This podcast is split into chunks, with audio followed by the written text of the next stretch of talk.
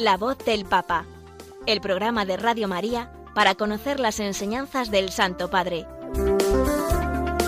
Un espacio dirigido por el Padre Mario Ortega.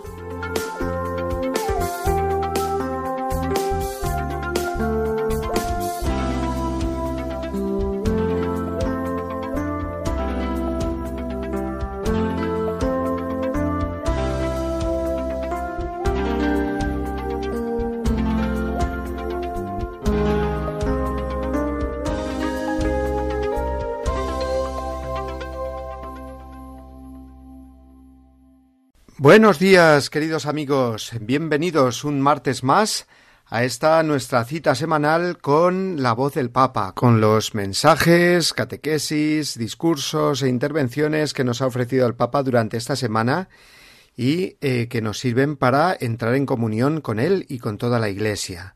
Lo hacemos ya bien entrados en la cuaresma, tiempo que queremos también compartir con el Santo Padre que precisamente esta semana se encuentra eh, de ejercicios espirituales. Vamos a encomendarlo en nuestra oración mientras escuchamos su voz en los siguientes contenidos que hemos preparado para ustedes hoy.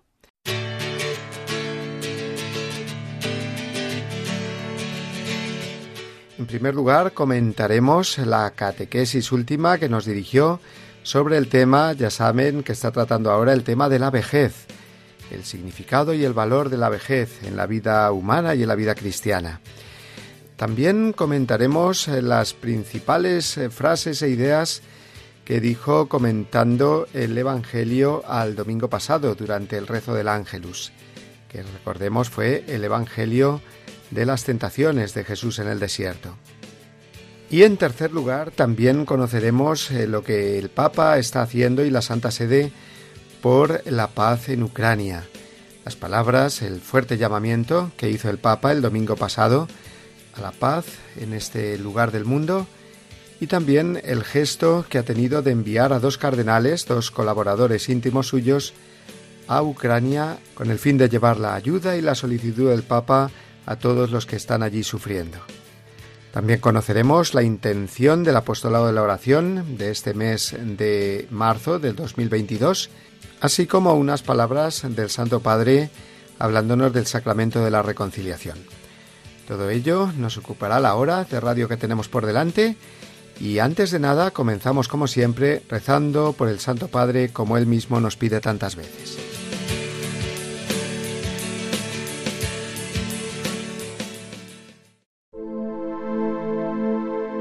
Oración por el Papa Francisco Señor Jesús, tú eres el buen pastor, siempre satisfaciendo nuestras necesidades y conduciéndonos a la vida eterna. Te damos gracias por el Papa Francisco, tu vicario en la tierra, siervo de los siervos de Dios. Dale santidad y fuerza para llevar a cabo su misión y que sea para el mundo un signo de tu amor y una clara voz de verdad, de justicia y de la santidad de la vida humana.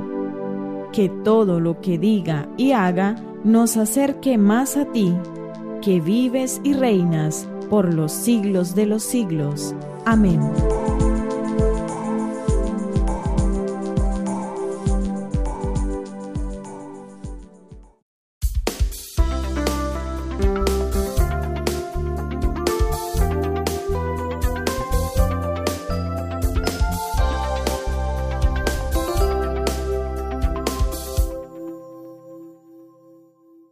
Continúa el Papa Francisco ofreciéndonos unas muy originales catequesis en torno al tema de la vejez.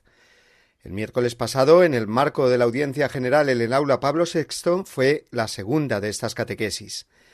Su intención, dedicando a este tema el actual ciclo de catequesis, lo repite él una y otra vez, hacernos ver lo necesaria y urgente que es, más aún en nuestro mundo actual, una alianza entre generaciones, entre todas las etapas de la vida, niños, jóvenes, adultos y ancianos, para que ganen y progresen cada uno de estos grupos y la sociedad entera. En la catequesis que hoy comentaremos, la del pasado 2 de marzo, subrayó además como veremos, la relación entre los ancianos y los niños, los dos extremos de la vida humana, una relación que si es cada vez más intensa y fructífera redundará también en el bien de las edades intermedias de la vida, la juventud y la edad adulta. Pero vamos por partes, porque el Papa, comenzando desde la Biblia, concretamente desde la lectura que dio inicio a la audiencia, la lectura del libro del Génesis, capítulo 5, los primeros versículos, nos presentaron, eh, nos presenta la genealogía de Adán. El texto bíblico nos habla de que Adán y sus descendientes vivieron hasta 800 y 900 años. Al margen de una explicación eh, biológica, histórica o alegórica que pueda dar respuesta a esto, lo cierto es que la Biblia nos permite establecer de este modo una relación entre la genealogía y la longevidad, señaló el Papa Francisco.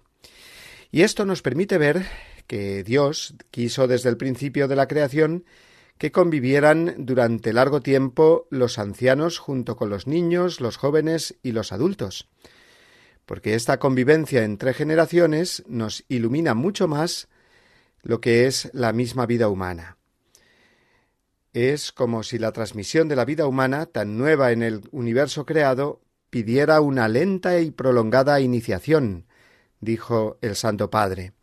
Es decir, que la vida humana es un continuo aprender cosas nuevas, desde las más fundamentales, todo.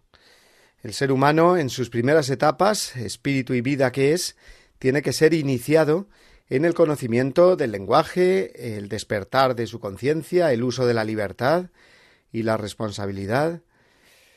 La nueva vida humana, siguió diciendo el Papa, inmersa en la tensión entre sus orígenes a imagen y semejanza de Dios y la fragilidad de su condición mortal, representa una novedad completamente por descubrir. Qué interesante, ¿verdad? Pensar estas cosas, que todos necesitamos un largo proceso de iniciación en la vida, que nos permite ir asimilando toda la realidad que nos rodea y también nuestra realidad interior. Pues bien, para esto, dijo Francisco, es indispensable el apoyo recíproco entre las generaciones, para descifrar las experiencias y confrontarse con los enigmas de la vida. Más aún, continuó la catequesis, en cada cambio de época o de etapa de su vida, el hombre tiene que replantearse las preguntas fundamentales de la vida, para afrontar los nuevos escenarios que aparecen ante él. Para el niño, el paso a la adolescencia es todo un cambio de escenario. Lo mismo el paso a la juventud y luego a la edad adulta. Qué maravillosa la vida humana, que es un continuo aprender y descubrir. Pero precisamente por esto necesitamos claramente la ayuda de quienes ya han pasado por esos cambios. Y hace falta paciencia y buena letra, como se dice vulgarmente, para saber dar los pasos acertados en la vida. Uno de los problemas actuales son las prisas.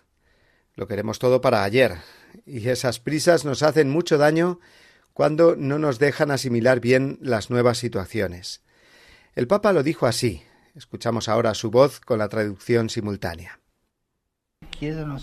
Los tiempos de la transmisión se reducen, pero los tiempos de la asimilación piden siempre paciencia. El exceso de velocidad que ya obsesiona todos los pasajes de nuestra vida hace cada experiencia, experiencia más superficial y menos nutriente. Los jóvenes son víctimas inconscientes de esta separación entre el tiempo del reloj, que quiere ser quemado, y los tiempos de la vida, que requiere una adecuada fermentación una larga vida permite experimentar estos largos tiempos y los daños de la prisa. A esto hay que añadir, continuó el pontífice, algo que todos sabemos y experimentamos, y es que con el paso de los años los ritmos se ralentizan mucho. No sólo físicamente se va haciendo todo más lento conforme envejecemos, sino que el mismo modo de pensar, de relacionarse, se toma todo con mucha más calma se van serenando los ánimos como las aguas de un río después de sus primeros kilómetros de descenso escabroso por las montañas. ¿no? La vejez ciertamente impone ritmos más lentos, pero no sólo son tiempos de inercia, señaló agudamente el Papa. porque la medida de estos ritmos abre para todos espacios de sentido en la vida, desconocidos para la obsesión de la velocidad. O sea, lo que decíamos a modo de conclusión la semana pasada, que no sólo la juventud es un divino tesoro, sino que también lo es la vejez, cuando se vive con esta mirada que nos está ofreciendo el Papa en sus catequesis. La ancianidad como el descubrimiento de espacios de sentido de la vida desconocidos hasta el momento para la persona.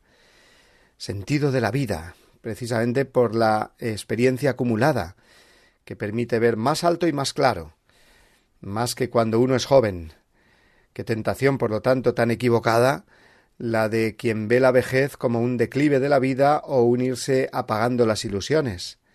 Que va, todo lo contrario, la vejez es un divino tesoro también. Tesoro para los propios ancianos, que tienen un montón de experiencias acumuladas para dar gracias a Dios por ellas, y poderlas eh, también transmitir a los demás.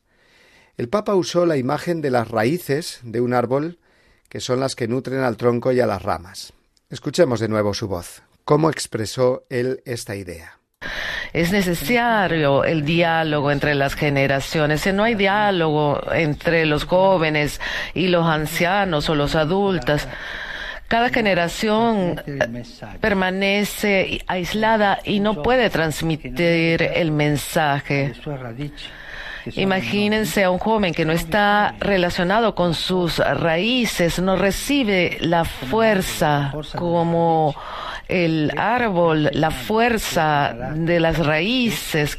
crece mal, crece enfermo. Por esto es necesario buscar como una exigencia humana el diálogo entre las generaciones. Y este diálogo es muy importante entre abuelos y nietos. Los dos extremos del ciclo de la vida, la niñez y la ancianidad. Lo subrayó el Papa muchas veces porque, además de necesitarse mutuamente, como nos ha explicado, son las etapas de la vida más débiles y más amenazadas claramente por esta cultura de la muerte, en lenguaje de San Juan Pablo II, o cultura del descarte, como la llama Francisco, que estamos viviendo ahora. La ciudad moderna tiende a ser hostil con los ancianos y no por casualidad también lo es con los niños, advirtió el Papa.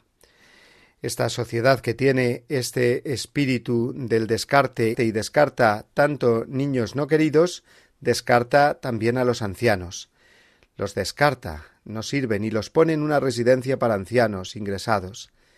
El exceso de velocidad nos mete en una centrífuga que nos barre como confeti, dijo el Papa. La mirada de conjunto se pierde por completo. Hasta aquí estas palabras del Papa y reconozcamos qué razón tiene y cómo está describiendo el gran drama de nuestro mundo, ese descarte de niños y ancianos, impidiendo así esa superposición de las generaciones que es necesaria para el desarrollo de toda sociedad. Y qué equivocación, por tanto, podríamos concluir, el pensar que la sociedad puede ser construida solo por quienes aportan eh, actividad laboral. La juventud, aunque bien poca, con tanto desempleo, y la edad adulta. El Papa achacó esta visión contrahumana, entre otras cosas, al exceso de velocidad que imprime nuestro mundo. Como dice el profesor y conferenciante Víctor Coopers, el hombre y la mujer modernos van como pollos sin cabeza. ¿no? Por lo tanto, ancianos y ancianas, y sé que son muchísimos de nuestros oyentes ahora mismo, la sociedad os necesita. Este es el mensaje que está subrayando el Papa en sus catequesis. Ayer, precisamente preparando este comentario que os ofrezco ahora en el programa, estaba leyéndoselo a una persona anciana muy querida, y le decía ¿Ves qué importante eres? ¿Ves cómo dice el Papa qué importante es todo lo que puedes aportar a tus nietos? Mucho más de lo que te piensas. Y me decía, pues mis nietas pequeñas, cuando quieren que vaya a su casa y me encuentre a gusto, me dicen que están dispuestas a dejar de ver los dibujos animados, fíjate, para que yo vea el tiempo. O sea, la previsión meteorológica del telediario, claro. Me hizo reír eh, la anécdota. Y le dije entonces, ¿ves? Pues eso es ya una lección de vida muy importante para tus nietas. A ellas les estás enseñando que te interesa el tiempo que va a hacer, porque luego además eh, les dices que si hace bueno, las vas a llevar al parque a jugar. Pues bien, esa enseñanza está transmitiendo experiencia de la vida, ternura, seguridad, alegría a los niños. ¿eh? Es algo que solo tú como abuela puedes transmitirles con esa intensidad. Precisamente gracias a tu ritmo, que a ti te parece lento y que no eh, casa mucho con esa vitalidad de unas niñas de siete y ocho años, pues mira, es todo lo contrario, casa perfectamente, porque estás contrarrestando en ellas esa tentación de exceso de velocidad que pulveriza la vida, como dice el Papa, una velocidad vertiginosa que paradójicamente no hace a la vida más intensa. A los niños eh, se les cuenta muchas veces esa famosa fábula de la liebre y la tortuga, para que no se dejen llevar por las prisas, la inconstancia y la falta de atención de la liebre, ¿no? Pero es que creo que también hay que recordar a los ancianos esta fábula y que la que vence al final la carrera es la tortuga y que tienen que estar muy orgullosos de su ritmo lento pero seguro porque es una seguridad que les da la experiencia y que les hace caminar al final pues más rápido. Pero bueno, volvamos a la letra de la catequesis del Papa, porque la última idea que desarrolló es la de el necesario perder tiempo, entre comillas, por parte de los adultos, cuando se dedican tanto a niños como a ancianos. Y cómo no es precisamente perder el tiempo, sino ganar mucho más. Escuchamos cómo lo explicó el Santo Padre. La alianza visible de las generaciones que armoniza los tiempos y los ritmos nos devuelve la esperanza de no vivir la vida en vano y devuelve a cada uno el amor por nuestra vida vulnerable, cerrándole el paso a la obsesión de la velocidad que simplemente la consume. Tú sabes perder el tiempo. La palabra clave aquí para cada uno de nosotros es tú sabes perder el tiempo, no ese de que ay estoy apurado, tengo que hacer muchas cosas, eh, eh, muchas cosas, es el de perder el tiempo con los niños, con jugar con los niños, con hablar con los ancianos, estar con ellos. Piensen un poco. Y esto restituisce a ciascuno l'amore per la nostra vita vulnerabile. Y esto devuelve a cada uno, como he dicho, el amor por nuestra vida vulnerable, cerrándole el paso a la obsesión, a la velocidad. Los ritmos de la vejez son un recurso indispensable para captar el sentido de la vida marcada por el tiempo. Los viejos tienen tiempos, pero son tiempos que nos ayudan. Gracias a esta mediación se hace más creíble el destino de la vida en el encuentro con Dios, un diseño que está escondido en la creación del ser humano a su imagen y semejante y está sellado en el hacerse hombre del Hijo de Dios. En definitiva, concluyó el Papa, que el sentido de la vida no está solo entre los 25 y 60 que es la edad adulta, sino también antes y mucho más aún después. El sentido de la vida está en todo, desde el nacimiento a la muerte, y tú deberías eh, ser capaz de hablar con todos, también tener relaciones afectivas con todos. Así tu madurez será más rica y más fuerte. Y también nos ofrece este sentido de la vida que es integral. Así lo dijo el Papa.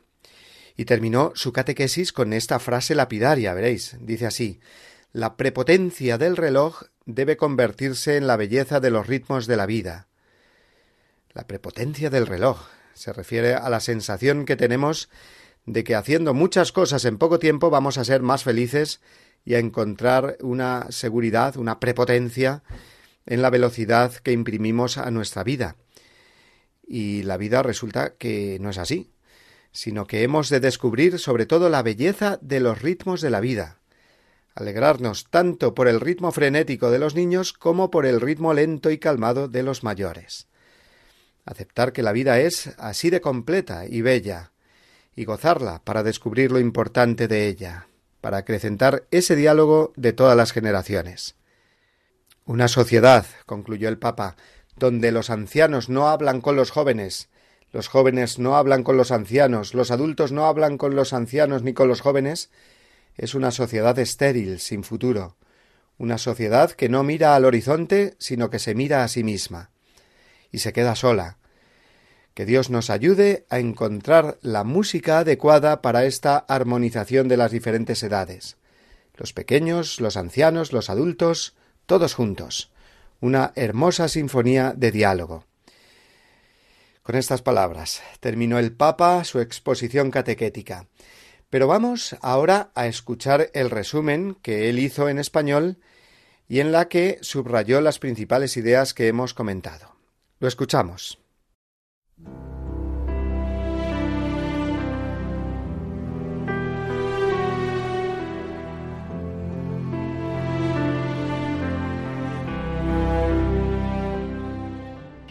Queridos hermanos y hermanas, al escuchar el texto del Génesis, quedamos sorprendidos por la longevidad de los antepasados, cientos y cientos de años vivían. Padres e hijos viven juntos por siglos, de manera que podemos encontrar un significado simbólico en la relación que existe entre la longevidad y la genealogía. Constatamos que al inicio de la existencia de una criatura hay una tensión entre su origen a imagen y semejanza de Dios y la fragilidad de su condición mortal. De manera que el apoyo mutuo entre las generaciones es necesario para entender las experiencias vividas y enfrentarse a las grandes preguntas de la vida. La vejez impone ritmos más lentos, ritmos que crean espacios de reflexión profundos sobre el sentido de la vida, ritmos impensables cuando estamos sometidos a la, a la dinámica obsesiva del tiempo. Hemos visto cómo la pandemia ha obstaculizado el culto frenético a la velocidad, que en este tiempo los abuelos se han convertido en una barrera que ha evitado que la vida afectiva de los más pequeños se marchite. Esta alianza visible entre generaciones nos restituye la esperanza de no vivir en vano y también el amor por nuestra vida vulnerable que asumida por el Hijo de Dios al hacerse hombre nos asegura que nuestro destino es el de caminar hacia el encuentro con Dios.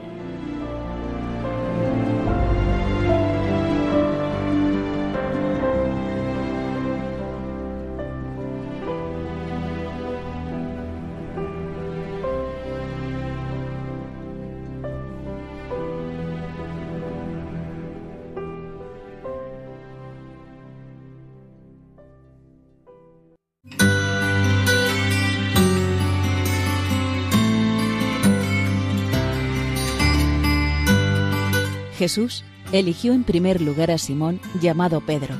Con este significativo relieve de la primacía de Simón Pedro, San Mateo introduce en su Evangelio la lista de los doce apóstoles. Fue llamado a desempeñar en la Iglesia una función propia y específica. Él es la roca sobre la que Cristo edificará su Iglesia. Es aquel que una vez convertido no fallará en la fe y confirmará a sus hermanos. Y por último, es el pastor que guiará a toda la comunidad de los discípulos del Señor. Del documento El primado del sucesor de Pedro, de la Sagrada Congregación para la Doctrina de la Fe.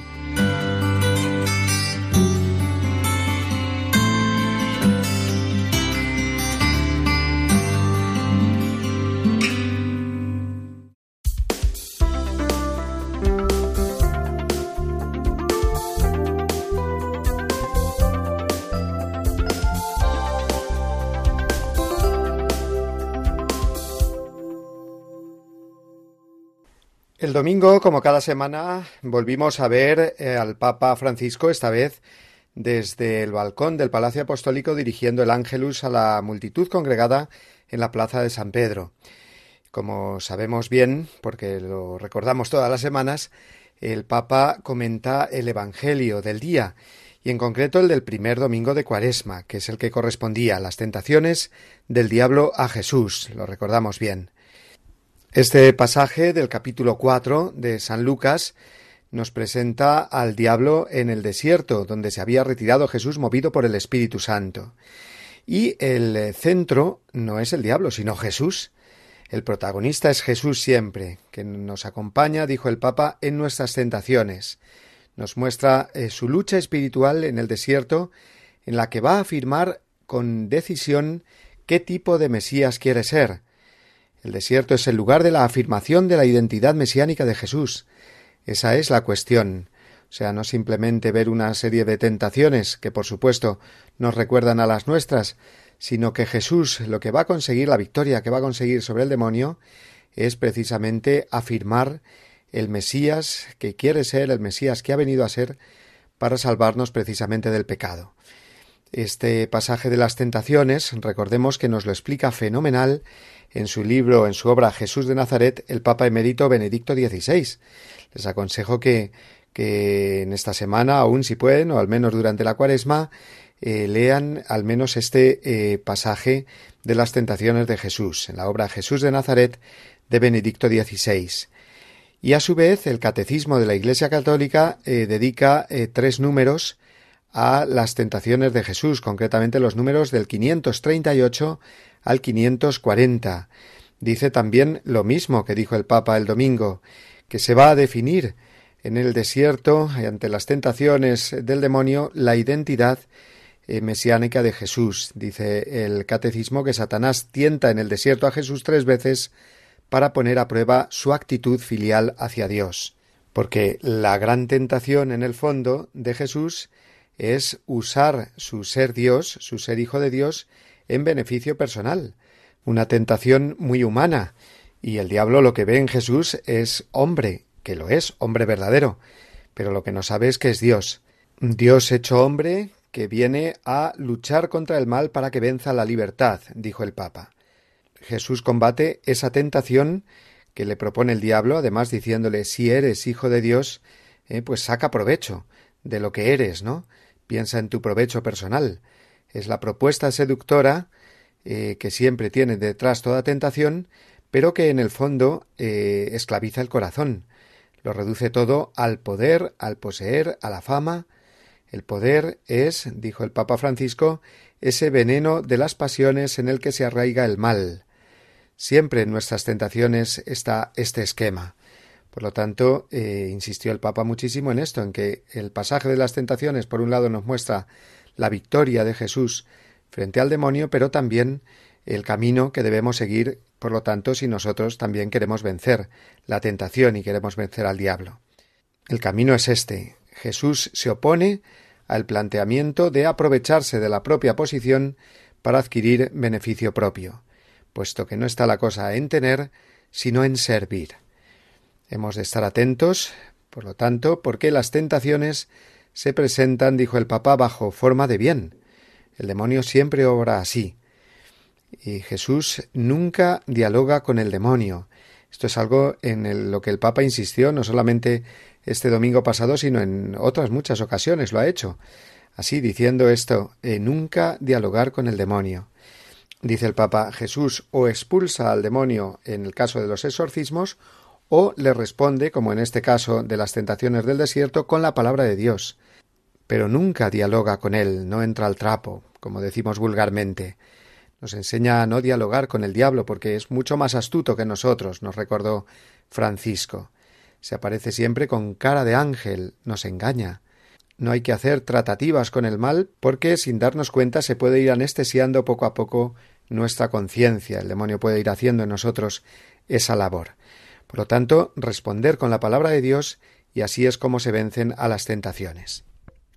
El Papa eh, finalizó esta reflexión, este comentario al Evangelio, exhortándonos a todos a dedicar en este tiempo de Cuaresma eh, un tiempo a la oración, al desierto, a detenerse y descubrir lo que se agita en nuestro corazón, dijo, descubrir nuestra verdad interior, esa que sabemos que no puede ser justificada, puesto que siempre nuestros defectos lo que tratamos es de justificarlos, pues ante Dios y en el desierto aprendemos a presentarnos como somos ante Dios y a buscar la fortaleza en Él.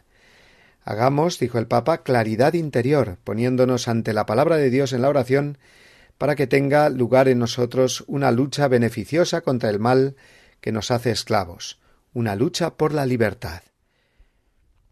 Y el Santo Padre no solo nos dijo de palabra que dedicáramos un tiempo especial a la oración en esta cuaresma, sino que nos lo predica con el ejemplo, puesto que esa misma tarde, como nos anunció, comenzaba los ejercicios espirituales, que de nuevo, un año más, no tienen lugar en las afueras de Roma, como ha sido en otras ocasiones, junto con todos los miembros de la curia romana, otros cardenales, obispos y personal que trabaja en la curia, sino que en esta ocasión eh, cada uno de ellos, incluido el Papa, pues hacen ese retiro eh, a modo individual, en silencio, que es una manera también preciosa de hacer ejercicios espirituales sobre todo cuando en el caso del Papa sabemos bien que siendo además jesuita, pues tiene un dominio tan grande de lo que es el libro de los ejercicios espirituales y toda la dinámica que propone San Ignacio en ellos.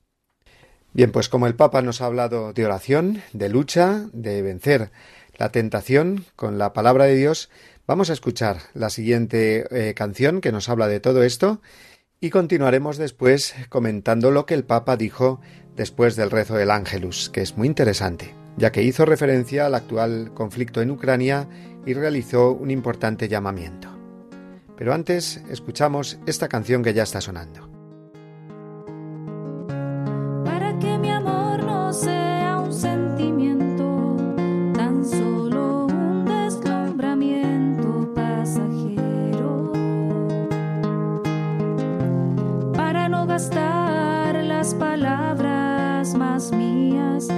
De contenido mi te quiero. Quiero hundir más hondo mi raíz en ti y cimentar en solidez este mi afecto. Pues mi corazón que es inquieto y es frágil, solo acierta si se abraza tu proyecto.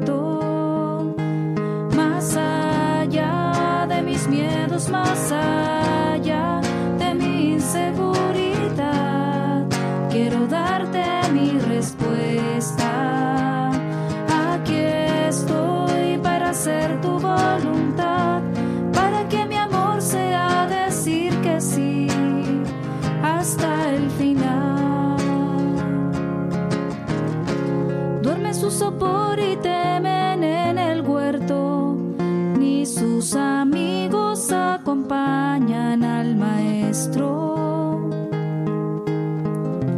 Si es hora de cruces de fidelidades, pero el mundo nunca quiere aceptar esto.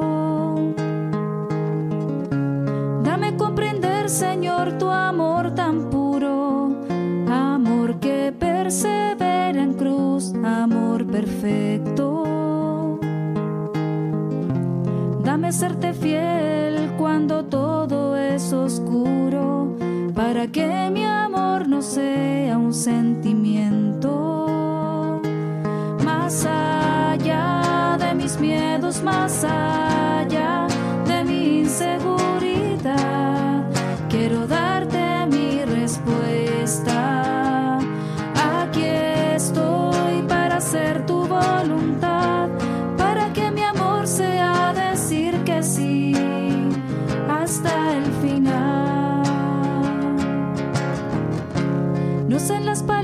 palabras ni en las promesas donde la historia tiene su motor secreto. Solo es el amor en la cruz madurado, el amor que mueve a todo el universo. Pongo mi pequeña vida hoy en tus manos, por sobre mis y mis miedos. Y para elegir tu querer y no el mío, haz de mi Getsemaní fiel y despierto. Más allá de mis miedos, más allá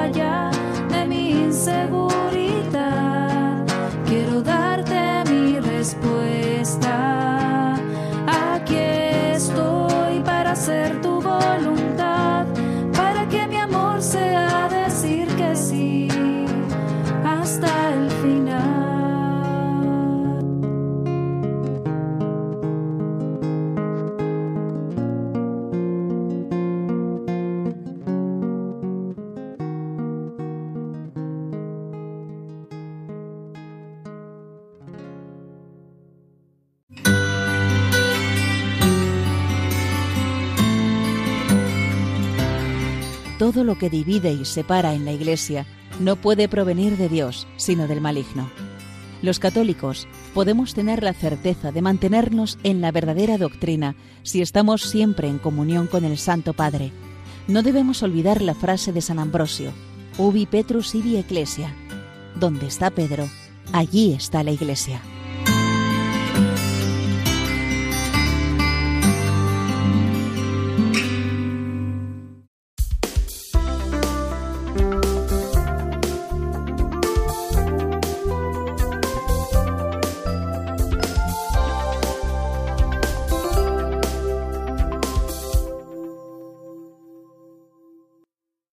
Abordamos ya el último tramo de nuestro programa de hoy. Lo hacemos con distintos asuntos de la actualidad del Papa.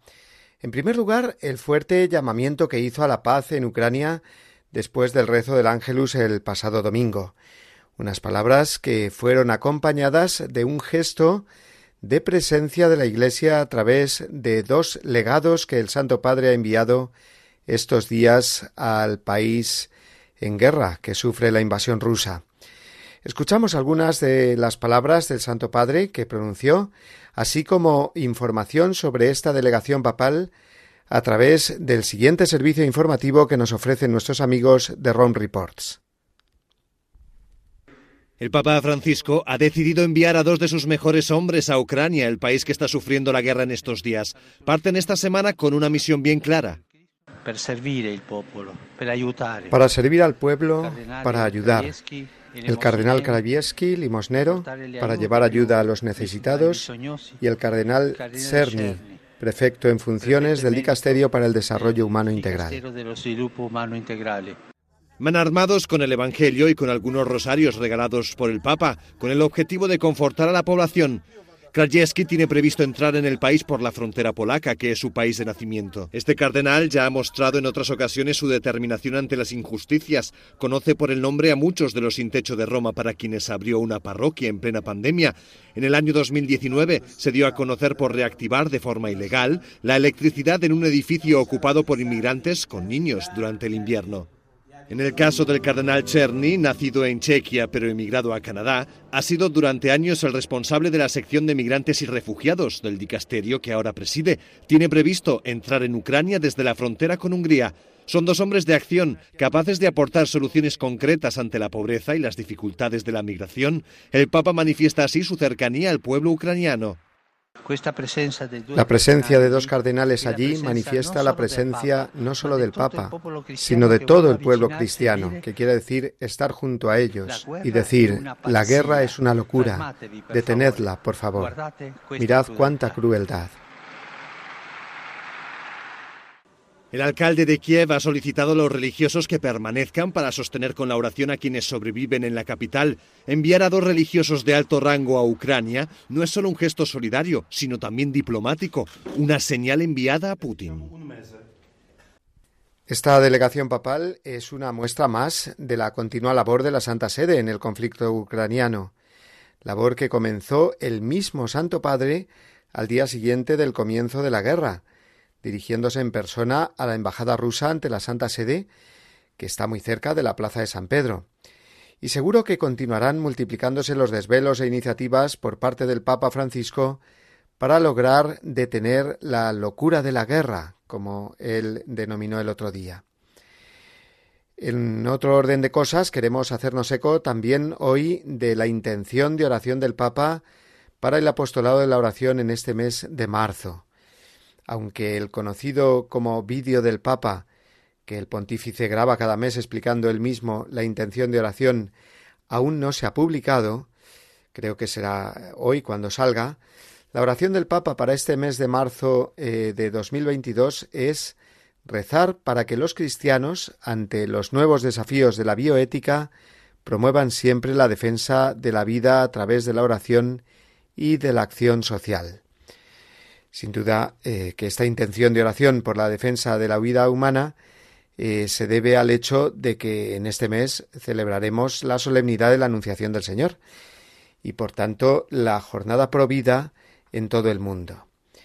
La semana que viene, eh, Dios mediante, escucharemos la explicación que nos hará de esta intención el Santo Padre en el vídeo correspondiente. Y no olvidamos que estamos en Cuaresma y que el Papa nos recordó en su mensaje para este año la necesidad de no cansarnos de hacer el bien, de perseverar sin desfallecer en la siembra del bien, porque siguiendo el versículo de San Pablo a los Gálatas 6.9, en el que este mensaje se inspira, si no desfallecemos, a su debido tiempo cosecharemos los frutos sembrados. Y es que la cuaresma es el camino hacia la Pascua, la cosecha de la entrega total de Cristo por nuestra salvación. Ese no cansarse el Papa lo recordó aplicándolo a las tres prácticas cuaresmales tradicionales, ¿no? La oración, el ayuno y la limosna. O sea, no cansarse de orar, en primer lugar, de vivir esa presencia del Señor en nuestra vida. Segundo, no cansarse de combatir contra el pecado y las inclinaciones interiores que sufrimos cada uno de nosotros y que nos conducen a, él. Y tampoco cansarse de hacer el bien al prójimo, que esa es la limosna en sentido amplio. Bien, pues además de estas prácticas cuaresmales, eh, sabemos bien que no puede faltar en estas semanas, si queremos prepararnos bien a la Pascua, una buena confesión sacramental, en la que redescubramos y saboreemos eh, la misericordia de Dios que nos abraza. El Papa Francisco nos ha hablado en numerosas ocasiones del sacramento de la reconciliación, pues vamos a escuchar, como ya hiciéramos la semana pasada, una de estas intervenciones, para que nos sirva de aliento y guía en nuestra preparación para recibir este sacramento tan cuaresmal.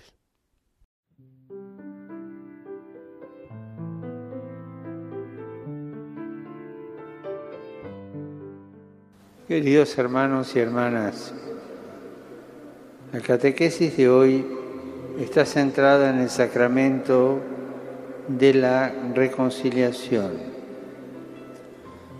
Este sacramento brota directamente del misterio pascual.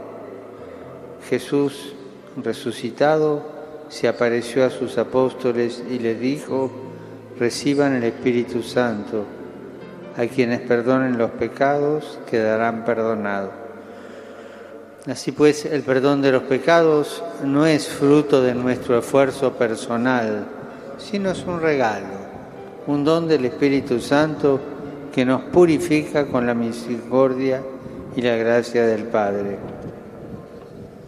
La confesión que se realiza de forma personal y privada no debe hacernos olvidar su carácter eclesial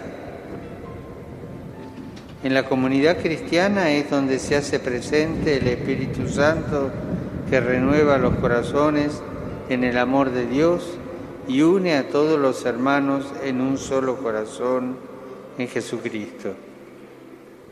Por eso no basta pedir perdón al Señor interiormente, es necesario confesar con humildad los propios pecados ante el sacerdote, que es nuestro hermano y representa a Dios y a la Iglesia.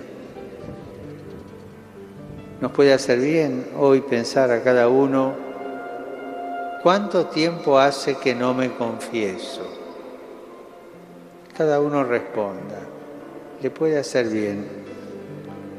El misterio de la reconciliación es un auténtico tesoro que en ocasiones corremos el peligro de olvidar por pereza o por vergüenza, pero sobre todo por haber perdido el sentido del pecado, que en el fondo es la pérdida del sentido de Dios.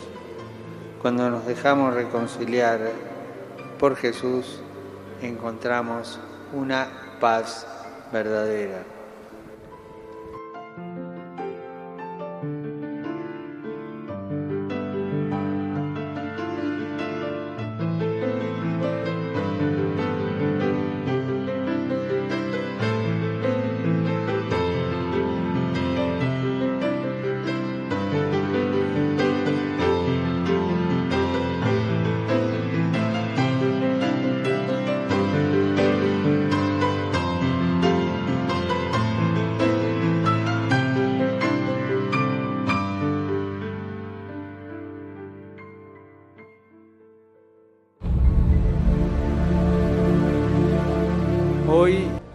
Los invito a reflexionar sobre la cuaresma como tiempo de esperanza.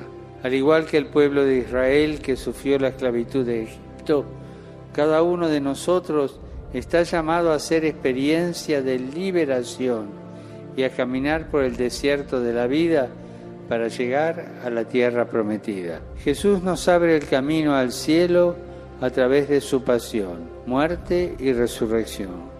Él ha debido humillarse y hacerse obediente hasta la muerte, vertiendo su sangre para librarnos de la esclavitud del pecado. Es el beneficio que recibimos de Él que debe corresponderse con nuestra acogida libre y sincera. Estamos llamados a, seguir el ejemplo de nuestro Señor. Él venció al tentador y ahora nosotros debemos también afrontar la tentación y superarla. Él nos dio el agua viva de su Espíritu y nosotros debemos ir a buscarla a la fuente de los sacramentos y a la oración.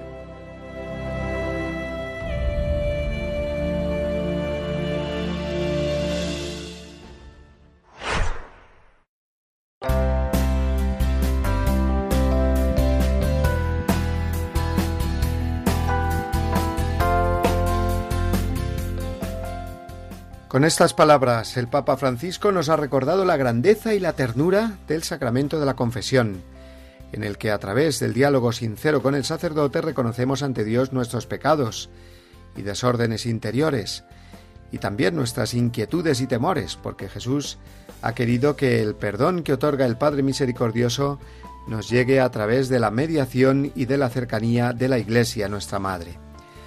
Además de recordarnos esto, en el programa de hoy hemos escuchado también al Papa en su última catequesis, la correspondiente al ciclo que está dedicando al significado y valor de la vejez, con esa insistencia suya en que avancemos todos juntos en esa alianza entre generaciones, es decir, el mayor contacto y relación entre niños, jóvenes, adultos y ancianos, que es la condición indispensable para que la sociedad progrese. Asimismo, hemos repasado también las ideas principales que el Santo Padre nos ofreció en su comentario al Evangelio del domingo pasado durante el rezo del Ángelus. Ese pasaje, recordémoslo, de las tentaciones de Jesús en el desierto, gracias al cual, como nos ha subrayado Francisco, Jesús definió su identidad mesiánica, rechazó las tentaciones del maligno y eligió ser ese Mesías servidor de los hombres, que viene a dar la vida por ellos. Y finalmente hemos tenido ocasión en nuestro tiempo de hoy de conocer las palabras y los gestos del Papa para contribuir a la consecución de la paz en Ucrania, al fuerte llamamiento que dirigió este sábado para que se llegue al final del conflicto bélico, añadió el envío de dos cardenales en su nombre a territorio ucraniano, como mensajeros de paz y para llevar allí in situ la ayuda y la solicitud de toda la Iglesia. Esta semana el Santo Padre se encuentra, ya lo hemos dicho, en retiro de oración.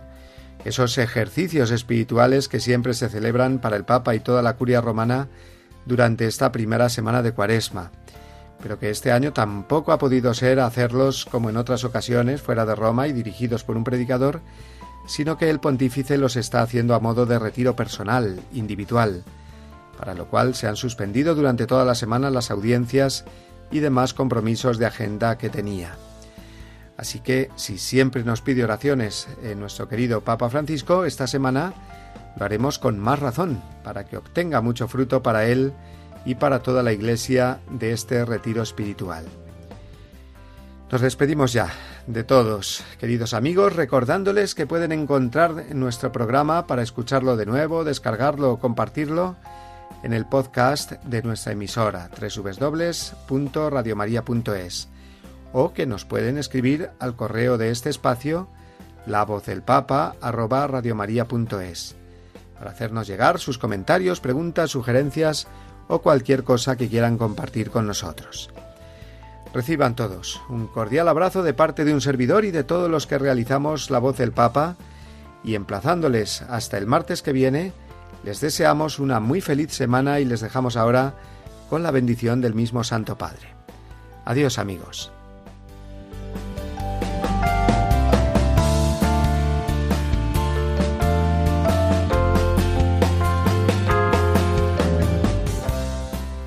Le pido por favor que recen por mí, porque yo también necesito que me sostengan con la oración. Que Jesús los bendiga, que la Virgen los cuide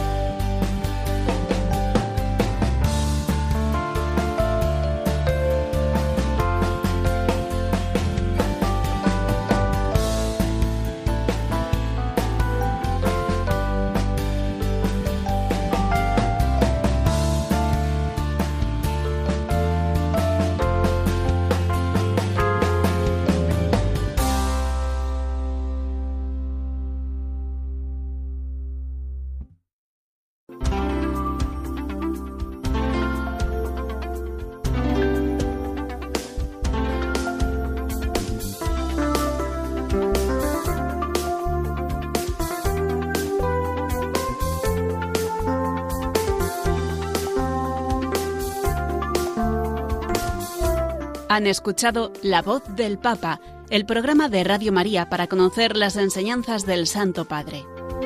Es un espacio dirigido por el Padre Mario Ortega.